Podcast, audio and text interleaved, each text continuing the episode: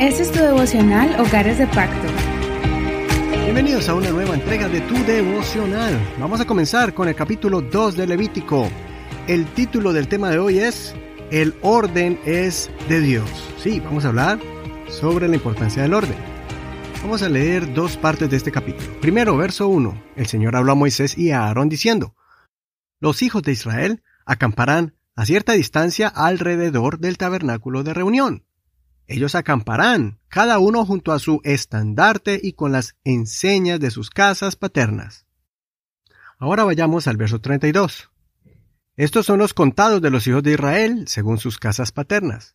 Todos los contados en los campamentos, en sus ejércitos, son 603.550, pero los levitas no fueron contados entre los demás hijos de Israel, como el Señor había mandado a Moisés.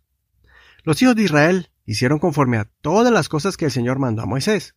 Así acampaban junto a sus estandartes y así se ponían en marcha, cada uno según su clan y su casa paterna.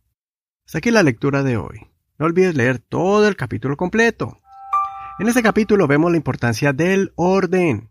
Cuando el pueblo de Israel recibió todos los mandamientos y ordenanzas en el monte Sinaí, conforme a lo que estudiamos en el libro de Éxodo, Aquí vemos que ya están listos para partir hacia la tierra prometida.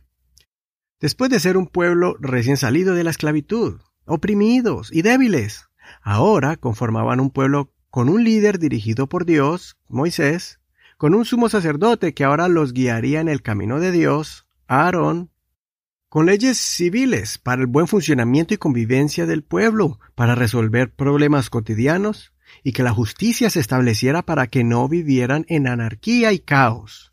Israel ahora se había convertido de la noche a la mañana en una nación que, aunque era muy pequeña, contaba con un ejército y un comandante, Josué, con líderes a nivel de clanes y tribus, con nuevas costumbres de limpieza e higiene, reglas para tratar enfermedades y en general todo lo relacionado para que una multitud fuera prosperada. La organización que el Señor estableció fue perfecta. Aquí vemos que también debían salir en orden específico, con el tabernáculo en medio de ellos, y cuando llegaran a algún lugar, debían armar el tabernáculo y ubicarse específicamente alrededor del tabernáculo, según sus tribus, con los levitas acampando enfrente del tabernáculo y cada tribu detrás de ellos según Dios les estableció. Aquí vemos la importancia de ser ordenados. En nuestros hogares no debemos irnos a los extremos, ni muy rígidos que la convivencia se convierta en un constante tormento, ni tampoco dejar que todo sea un caos donde no hay ni siquiera por dónde caminar. Se debe hacer un balance de acuerdo a la edad de los hijos y las etapas que están pasando como familia. Pero sí se debe establecer un orden de lo que se debe hacer en el día, las responsabilidades de cada uno y con paciencia establecer buenos hábitos saludables para el desarrollo del hogar. Así podrán disfrutar más la convivencia en el hogar y podrán alcanzar sus metas y propósitos personales y propósitos como familia. También podrán servir al Señor mejor cuando el hogar esté organizado. Como padres debemos dar el ejemplo a nuestros hijos de una buena comunicación y buenos hábitos organizacionales para que ellos se sientan inspirados y hagan lo mismo en el hogar y cuando formen sus propios hogares. No seamos cargas solo para una persona, sino que trabajemos juntos para establecer un plan, para que el orden reine en el hogar y no el caos, y cumplan cada uno con su parte. Evalúen periódicamente qué está funcionando y qué se debe modificar de acuerdo a la eficacia y también a cambios de horarios y disponibilidad de cada miembro del hogar. Desde el chiquito hasta el más grande, todos pueden integrarse a este plan y traten de hacerlo lo más ameno y agradable posible. Recordemos que Dios es un Dios de orden. Primera Corintios capítulo 14 verso 33 dice, en la nueva versión internacional, porque Dios no es un Dios de desorden, sino de paz. Así que recordemos que Dios bendice al que es un buen mayordomo de sus privilegios, los que tiene a la mano, el tiempo, talentos, finanzas, salud, etc. Recuerde que el Señor dice que si en lo poco somos fieles, en lo mucho nos pondrá. Por último, no nos dejemos influenciar por las tendencias que se levantan hoy en día, donde piensan que ir en contra de Dios es normal.